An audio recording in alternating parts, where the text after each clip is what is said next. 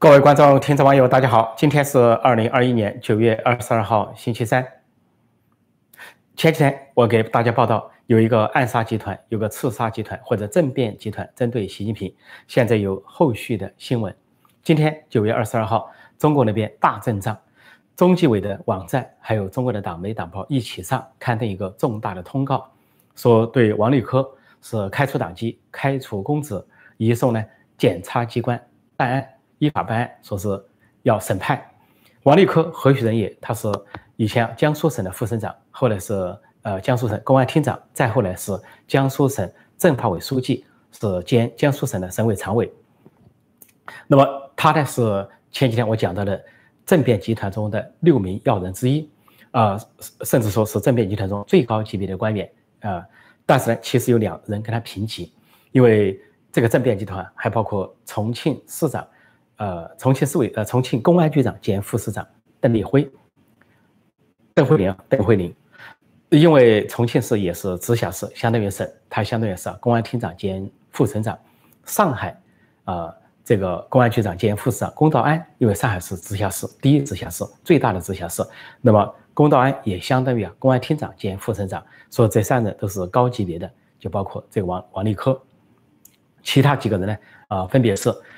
江苏省的原先的呃安全厅的副厅长，后来的江苏省检察院副检察长叫严明，那么还有一位呢，就是呃罗文静是江苏省的刑警总队总队长，啊是侦查局局长，还有就是北京的华融集团的董事长赖小民，今年一月份已经被判处死刑，那么是跨越江苏、上海、重庆、北京的一个大案，那么今天。这个进一步的通告证实了这个案子，尽管中共在这个通报中并没有提。这个重大的通告有三个看点：第一大看点，使用的词汇从来没见过，使用了两个从从未从未，什么意思呢？开头四句话说，这个王立科从未真正树立理想信念，从未对党忠诚老实，然后说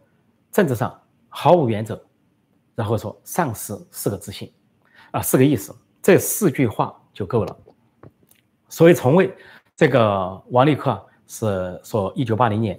参加工作，一九八四年入党，后来逐渐提干。他从这个基层的民警提到派出所副所长，后来公县公安局局长，后来市的那些啊各个市的辽宁省各个市的公安局的副局长、局长等等，曾经做过像辽宁市啊、辽宁省、北京市公安局长、锦州市公安局长。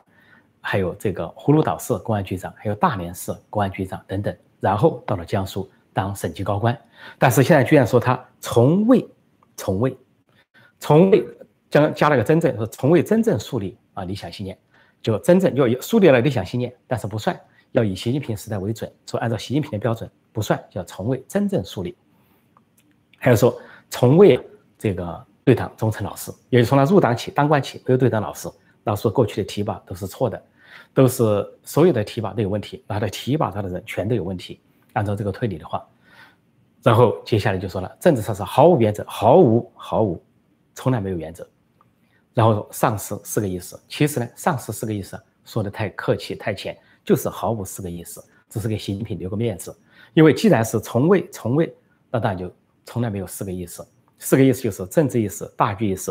啊看气意识、核心意识。就这才是重点，就他没有看起习近平的意思，没有以习近平为核心的意思，这是重点。说这次的词汇啊，创下了啊中纪委查办之最，用了两个从未。接下来呢，说他的经济罪名，却听起来令人啼笑皆非。说他是呃长期占用公车办公用房，不知道多少官员占用公车办公用房。又说他啊用公职人员为他家人服务，几乎所有的这些官员都在用公职员为家人服务。然后才说到他行贿受贿啊，这个权色交易啊，中国的官员毫无疑问都有这个贪腐，毫无疑问说王立科有贪腐也不奇怪，但是听上去呢好像是臭的罪名，而主要是一个政治罪名。而且这个通告还有一个重大的看点，对王立科的投案自首只字不提。王立科是去年十月份，二零二零年十月份投案自首，但这里面只字不提，不提的感意思是什么呢？就不承认他投案自首，或者说。要因为要严办他，可能要把他判死刑，说不能提投案自首，因为投案自首原来提的投案自首都是检察机关要从轻发落，啊提请检，就是即便移送检察机关，也要提请检察机关考虑他是投案自首有立功表现，要从轻发落。但是这里只字不提，就暗伏了杀机。应该说，这样一个通告是在习近平的亲自啊这个指挥在亲自部署、亲自指挥之下。因为中纪委这个网站发布这个通告的时候，前面有几个字说了一句话，说经中共中央批准，然后呢，中纪委啊国家监委对王立科什么审查调查。那么经中共中央批准，就暗示习近平的意思，就习近平勃然大怒，那么就暗示了这个王立科并不是一般的经济犯罪，王立科就是政治问题，而政治问题中共不好意思说出来，那就是暗杀、刺杀、政变的密谋，就坐实了前几天我提到的这个政变、暗杀、谋杀，而中国的国内一些网站也部分的承认了这个事实，说大阵仗对王立科了，呃，那么这个下来就符合习近平的性格。因为习近平的性格都知道是心胸狭隘、小肚鸡肠、睚眦必报。既然有有人要对他暗杀啊，要刺杀、要政变，那么他就要报复。说这这个通告就显示习近平个人对王立科的报复。那么说这个前几天的一些消息显示啊，是在江苏，这个政变集团在江苏，那么要说利用领导人，也就是习近平到南京参加重大活动，比如说南京大屠杀公祭日的时候啊下手。呃，习近平呢曾经到南京两次参加重大活动，一次二零一四年，一次二零一七年，不排除他后来还要参加重大活动，所以就准备好了啊。这个南京的公安、国安、政法委书记、刑警总队长准备好了对他下手，也许曾经要下手，但是没有瞅准时机。所以呢，这就是密呃这个这就是这个呃政变密谋、暗杀或者是刺杀密谋的全部。但提到了六个人。恐怕没有提到的人还更多。最后一个收尾就是今年三月份，罗文静啊被捕。那被捕之后呢，就逐渐就淘汰出这么大的案子。但其中一个关键人物是严明，他呢是去年七月份被捕之后啊，说是啊不堪压力，也就是不堪刑讯逼供、不堪酷刑，吐露了这个政变计划、暗杀计划、行刺计划和他的组成人员，说这才导致了王立科去年十月份呢投案自首。总之呢，王立科呢是大难临头。但是，并不是说所有的这些暗杀、刺杀、政变都会失败。那么，之所以中纪委大阵仗、党媒党报大阵仗，是要杀鸡儆猴，警告其他人，就说恐怕还有更多的暗杀密谋、刺杀密谋、政变计划在酝酿中，在幕后，在台下，习近平和习家军未能察觉，因此就故意把这个案子炒得很大，来警告其他人，就是我们能够破获这个案子，那么也能够破获其他案子。其实呢，不见得能破获其他案子，也不见得能防范。其他人，那么这个中纪委这个通告，党媒党媒的报道，给王立科加了这么多罪名，说从未从未毫无啊丧失等等。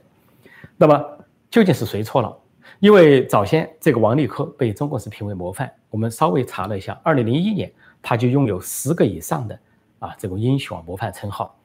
啊，他当时啊二零零一年的时候啊是三十五岁，三十五岁呢就得了多少头衔呢？啊，全国十大青年。啊，全国优优秀人民警察，全国啊青年优秀青年卫士，啊，呃，辽宁省新长城突击手，又是什么？这个全国十大杰出青年，还有这个公安战线什么都有三级、二级、一级的啊，什么立功表现啊等等，这些头衔可以数都数不完，一数就是十几个。然后他所在的说他在北京市北京市啊当公安局长的时候。是那个公安局啊，是连续三年被评为模范公安局全国表彰，而到了二零一一年的时候，他这个当时公安部有个副部长叫刘金国，代表所谓中共中央，专门到大连去。当时这个啊，我王王王立克是大连的公安局长兼副市长，那么大连市专门给他授予公安系统一级英模勋章，表彰他在两次大火中扑救大火的英勇和出色表现，说是一个叫什么叫。七幺九大火，大火，还有一个叫八二六大火，说火灾中他表现英勇，而且说这个王立这个王立科以前有个名言，这个名言恐怕让习近平也备受刺激，倍感敏感。他的名言就是四个字：向我看齐。说他对手下的公安干警要求啊，抬着胸部要求说向我看齐。然后他接下来解释说，说我们的权利来自于人民，我们的俸禄来自于人民，我没有半点理由愧对百姓。所以他的面是向我看齐，但到了习近平时代，说要向习近平看齐，怎么办？这不是自相矛盾了吗？冲突了吗？而这一位呢，当过多少次的公安局长，啊，省的公安厅长，当过政法委书记，居然说向我看齐。实际上这里面表现了什么呢？谁错了？如果说王立科错了，那从头至尾就是共产党错了，对他的提拔、对他的表彰全错了。事实上，在王立科和习近平之间有一个人错了，不是王立科错了，是习近平错了。我们不按国家标准，不按人民标准，我们就按中国共产党自己的标准。习近平错了，因为习近平上任以来，这么多人想谋杀他、刺杀他、暗杀他，这么多人想政变、发动未遂政变等等，虽然失手，但是前赴后继，层出不穷，从来没有停止过。那是谁的问题？是习近平的问题。习近平要倒行逆施啊！习近平要拉回文革，习近平要搞极端独裁，习近平要搞极左路线，习近平要砸烂香港、砸烂中美关系、砸烂一切，把这个中国国际形象砸毁，搞成了国际孤立，四面楚歌，八面受敌。谁的错？所以这样在党内啊、关内形成仇恨、敌视、反感。所以王立科他们发动这个暗杀和行刺政变计划，这是冰山之一角，就是。众多的计划之一，也就在中国党内，大多数的党员、大多数的官员，在中国高层恐怕对习近平不满，很多人敢怒而不敢言，但有的人敢于行动。说这么一个这次组成的战斗队、敢死队啊，他们敢行动啊，敢计划、敢密谋、敢出手，所以呢，引起了习近平的仇恨。尤其是这个王立科又有向我看齐这个名言。事实上，其实在中国党内啊、官内啊就有议论，说习近平原先不就是一个普通干部吗？你跟我们大家都一样，一个普通干部啊，只不过是上面政治原来有意栽培你啊，让你去当了什么浙江省委书记、上海市委书记，过渡一下，短暂的，你就一个普通干部上去的，你凭什么说当了总书记就号称自己这也能那也能，这也懂那也懂，什么都万能啊？又懂经济，又懂科技啊，又懂国防，又懂军事，而且呢又是叫核心，又是叫伟大啊，又是叫做啊气贯长虹、纵贯古今等等，突然之间。就这么高的地位，说当然引起了党内的不满，而且反腐也是选择性反腐，针对别人不针对自己，啊，针对其他派系不针对习家军，说所有这些啊，应该说习近平应该反躬自省，应该说反思，批评也要做自我批评。按共产党的说法，习近平应该做自我批评。古代皇帝都知道下罪己诏，那出这么多事情，习近平作何感想？是否认为自己做错了？为什么得罪这么多人？在国际上得罪了那么多国家，那是外部了。在民间得罪了那么多精英阶层啊，知识分子、演艺界人士、企业家，要在党内又得罪这么多的党员官员，而在中共高层又不受人待见，然后在政治老人中也受到反感，就靠习家军把持要津，自己提拔人把持要津啊，来强行执政啊，强行的要求连任。说王立科的案子就在这样的背景下，所以不管中共给王立科加多少，也不管他们谁腐败谁不腐败，反正。在刺杀、暗杀、政变这个角度呢，某种程度上，王立科是一个英雄人物。那真实原来公安部给他授的阴谋没错，说他立三等功五次，二等功两次，啊，一等功两次，最后是一级阴谋勋章，恐怕没受错。现在他表现的最阴谋的，恐怕该再受一次一级阴谋勋章，那就是敢刺杀习近平，敢谋杀习近平，敢暗杀习近平。按照中国民间的话说，是一条汉子。就这么回事。习近平藐视天下，说没有一人是男儿。现在男儿站出来，至少站出六条汉子，六个男儿，而他们背后恐怕更多。所以这就是政变的故事。今天的中共党媒党报再一次做了这么一个证实。那么我就暂时讲到这里啊，呃，下面接受大家的提问，跟大家在线互动、在线问答。呃，另外呢，这个也欢迎啊新来的朋友记得点击订阅本频道，并按下小铃铛，以收到及时的节目通知。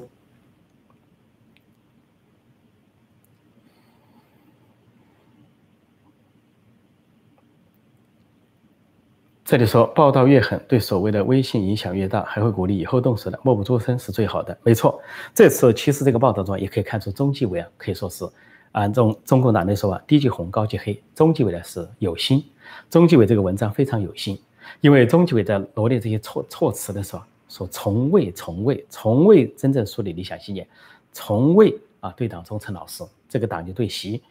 对习近平从未忠诚老实，因为根据过往他读王立科所得的经验啊。所得的这些奖励啊，说明啊他是对得起那个党的。那么现在为什么说从未？再加上呢，里面说的是上述四个意思，政治上毫无原则等等，而且前面又说经中共中央批准，所以这些说法一一贯下来，就是中纪委想把这个事情抢到抢高到强调的极极限，强强调的很大，有能见度，有这个观赏度。大家注意了，这是个重大的案子，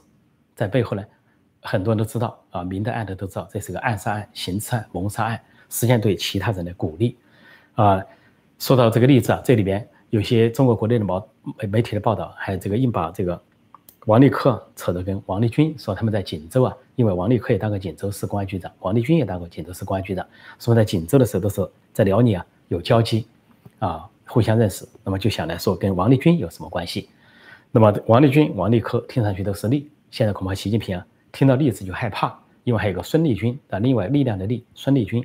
公安部副部长在武汉啊，突然被抓捕的，他是泄密，把中共大瘟疫的温呃秘密啊，武汉实验室的秘密告诉了澳洲或者是五眼联盟，至今呢人间蒸发，下落不明。那么当然还有最早还有孙立人啊，国军将领，国军的真正的常胜将军啊，共产党的常胜将军是林彪，但是林彪一见了孙立人，每战必败，被孙立人打趴下，打到一直打到中苏边境。后来是中共啊，毛泽东就来欺骗美国方面调停，假装说有意建立联合政府啊，有利啊两党共治啊，要求这个停止东北战事。而蒋介石呢，又犯了重大的战略错误，把孙立人调走，把新一军调走。这个新孙立人呢，新一军是啊美军训练出来的，也不是蒋介石的弟媳。说后来林彪有杀了回来，说蒋介石国民政府丢掉了江山，所以当时延安呢是把酒庆祝啊，孙立人被撤换了。啊，当时延安就盛传了，不怕中央军，就怕新一军，就不怕蒋介石的中央军，就怕孙立人的新一军。说孙立人呢，也是共产党的克星，林彪的克星。一听到例子不得了了，现在将来习近平一听到例子，所以哪个官员有个例子，他可能心里就要发木，恐怕当场要倒在地上昏过去。尤其到军队去视察，如果士兵喊一声立正，习近平可能当场就心里一慌，扑通一声给摔地上。或者有人又唱一首歌，啊，人民的力量很伟大。一听那个例子，习近平又扑通一声摔在地上。总之要摔个坐骨神经痛，所以这个例子最好不要出现。啊，王立军，啊，王立科，啊，这个孙立军，啊，还有过去的孙立人等等，这个例子啊对习近平不利，恐怕是啊，啊是这个克星。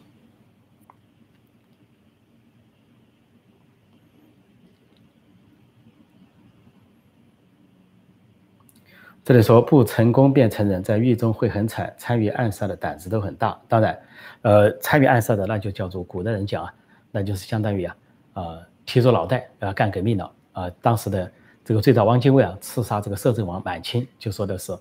叫做什么呢？呃，说是引刀做一块，不负少年头。意思就是说，来刀砍我吧，杀头不要紧啊。不负少年头，就是不枉做一次少年。是汪精卫早年刺杀摄政王的一个英雄壮举。但后来说汪精卫啊，以日本人为背景建立政权，后来给他定义了个汉奸，那个是这个，呃国国民党内部啊，国共之间的这个争议啊，也是另外一个历史的争议。在历史上很多这个暗杀的，包括这个最早同盟会啊、兴中会啊、孙中山这些人都是盛行暗杀。说暗杀是需要胆量的，尤其那些执行者。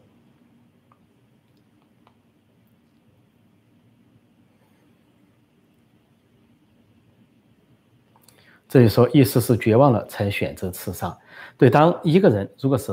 他本来这个适可而止，见好就收，见坏就收啊。比如说你任期制，别人也不会暗杀你。但是如果你表明你就不走了，上去就不走了啊，你不按按期不按这个任期制了，准备长期执政连任了，这个时候人家就觉得你成了一个不可代替的东西了。那这个相对的反面派就认为呢，怎么才能拔除你？所以这个暗杀的概念怎么产生的？暗杀、刺杀、谋杀是怎么出现的？觉得你是。霸住那个位置不走了才出现的，所以我说习近平啊，习近平同志啊，要反躬自省，要反思，要反省，何必呢？一个人不就是一百多斤吗？啊，最多两百斤，不就是这个人生就不就是百年受限吗？何必要这个这个喝干吃尽啊，赢家通吃啊，零和游戏啊，冷酷无情，搞这一套呢？见好就收或者见坏就收啊，适可而止是做人的一个起码的境界，但是习近平缺少这样的境界啊。有可能就是祸事不断，甚至招来血光之灾，这对他来说并不是什么好事。就算很多人失手了、失败了，但是呢，不排除前赴后继者层出不穷。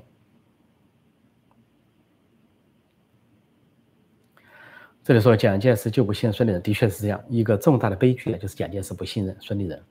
所以导致国民政府被颠覆。如果孙立人呢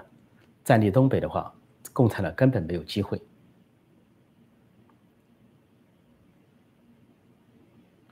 这里说，请问老师是否能解读习对中国未来的目的？我想他的目的啊，无非就一党专政、一人独裁，就是变相的当皇帝，主要还是私利，就这个目的。像毛泽东一样，换着花样的搞无产阶级革命、搞文化大革命，搞了多少的说法，最终也就是自己想当皇帝，红色皇帝，永远站着位置不走，一直干到死为止。所以这些啊，你不能很好的理解他的，但其他的目的都是祸国殃民的，什么去攻打台湾呢？又是要跟印度作战呢，又是南海制造战争呢，要跟美国对决了，啊，无外乎都是祸国殃民，祸害中国也祸害世界，没有什么意义。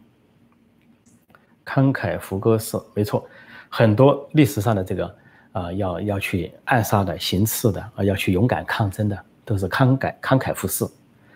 所以呢，这个。这里说“栗战书”这个名字是不是把习近平吓死？呃，没错，对这个我倒是忘记了。栗战书有个“栗”字，所以以后习近平一听到“栗战书”来了，这个一听那个“栗”字啊，就颤栗，颤栗的书都要摇动，所以叫“栗战书”。要站立，颤栗。这里说，呃，也把那只黑天鹅算进去就更准了。没错，现在这个大家都说啊，呃，习近平他们很迷信啊，迷信什么龙脉、主脉。请你偏偏被赵乐际他们搞这个别墅啊给占了，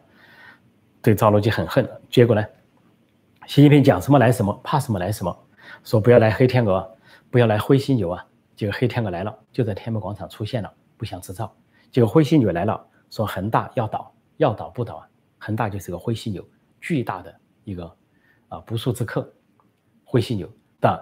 中共在他的解释中把美国暗示为灰犀牛，说你平时不招惹他，他很温和。你招惹到他，他就猛扑过来，把你啊压得粉身碎骨。所以灰犀牛，美国也被他触动了。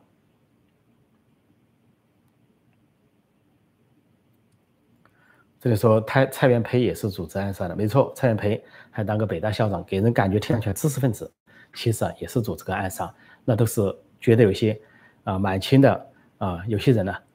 这个是呃这个太可恶。啊，有赖着不走啊，要王朝一统啊，千秋万代万岁。那下面人就想到暗杀这个道理了，说这就是为什么各国都需要任期制，都需要民主选举，大家心服口服。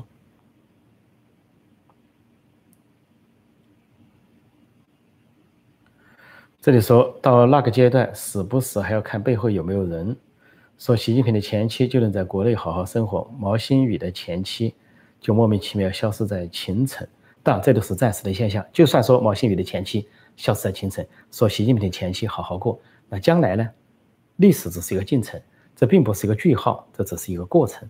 所有的这些历史人物，习近平也好，其他人也好，都在这个进程之中。现在还没有看到他们完完全的结局，究竟结局是什么？现在大家都不得而知。所以究竟是好是坏？说还是那句名言：谁笑到最后，谁笑得最好？说现在习近平要仰天长啸，恐怕为时太早。所以他就成天忧心忡忡、愁眉不展，啊，愁容满面。因为太多人这个要谋划他，但是他要谋划别人，导致了别人要谋划他、谋算他，他算别人，就导致别人算他。这里说他们都一样啊，都是为了自己的权利，不是为人民，不是为民主。成功了也就变成李近平了。这个话呢是成立啊，也可以说呢有一定程度的。疑问，成立就说共产党一党专政不变，的确换一个人换汤不换药。但是，这个在一层一党制度下，如果换一个人，也许换了一些变革的可能。就好像这个苏联的解体，还有东欧的解放，都是共产党内部的分裂出现了开明派、改革派的结果。台湾的民主化也是这样，除了民间啊，这个民间党党外力量、民间力量的推动，那么蒋经国的改弦易辙也是一个重要的原因。同样，李登辉也出自于体制内、党内，他也是民主的重要推手。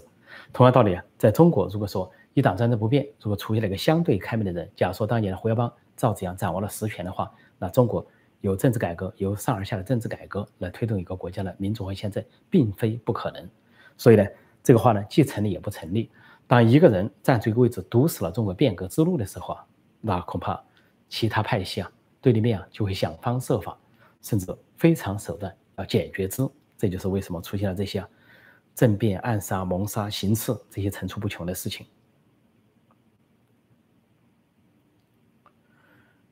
这里说破空说一下中国人未来方向怎么样？简单说来，当然是民主化、民主与宪政。就好像有人以为说，哦，习近平反腐嘛，得罪了一些人，说有些人要谋杀他啊，要政变什么的。问题是你反腐不公平，你要反腐可以，你就做两件事。第一件事，宣布从现在开始，所有的领导人、所有的官员都公布自己的财产，大家一律平等，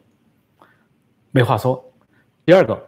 啊，宣布呢，从此呢实行改革，建立宪政、司法独立。在司法律面前人人平等，啊，不存在党反腐、政府反腐，是由司法独立的公检法来反腐，大家也心服口服。是省级高官也好，是领导人也好，大家贪腐了，面对同样的惩处，这是真反腐。如果你不搞这个真反腐，你要搞这个掌握权力、搞选择性反腐，当然不能令人心服口服。选择性反腐就是权力斗争，是利用自己的权力特权去整人，说当然你就激起了人家的反弹，人家叫整理。所以啊，一个巴掌拍不响。啊，作用力反作用力，自己啊把事情做邪了，那人家就给你邪着来。所以啊，我就说习近平同志啊，要反思，不要老是怪别人，老是啊这个想不开啊，总是咬牙切齿想报复别人，想想自己做了什么，这个才有道理。荆轲刺秦，没错，中国历朝历代都有这样的人物啊，远到秦朝，近到现在的习近平时代，都会有人去行刺。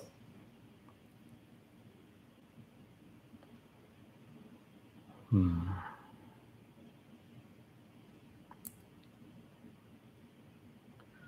昨天在今日头条上破天荒的看到了一个支持民运的文章，下面几十个跟帖骂作者的，还是我看到了一千多一千七百多个默默的赞，这个我都没看见。如果有这样的事呢，但是可喜可贺啊，是人民觉悟的表现，非常好。这里说皇帝轮流坐，今年到我家呆着不走，大家都不愿意，啊，对，就算是我们不从这个国家、不从人民、不从其他方向来看，就是中共党内啊，习近平这个做法啊，其他人都会不满。你习家军，你代表太红二代太子党也好，给了你两届任期，党和国家最高领导人可以说是荣宠以及啊，优先不满足，这你就挡住了别人的路。不要说挡住了团派啊，挡住了其他红二代太子，挡住了其他人的路。你就是把习家军内部的路都给挡住了，所以你把这个六零后的六零后这些出生的习家军，什么李强啊、陈敏尔啊、这个丁学祥都给挡住了。要站住不走，那别人还有什么机会吗？所以习近平这个做法得罪了所有的人，最终呢，恐怕连他自己的亲信心腹都要想谋害他，就跟这个当年这些啊董卓啊或者曹操啊所感受的这种危机一样。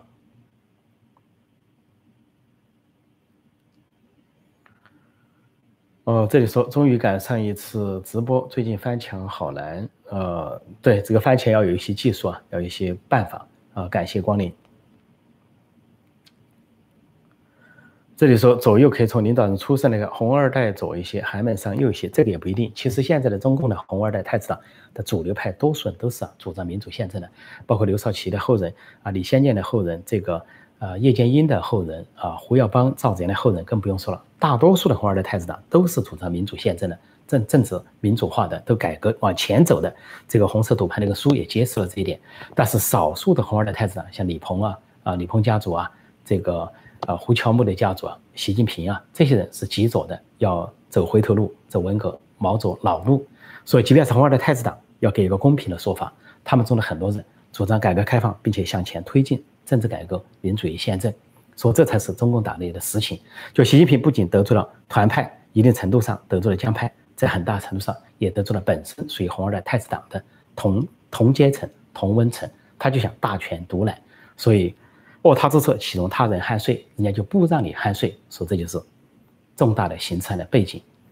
好，我今天就暂时讲到这里，谢谢大家光临，感谢收看收听，再见。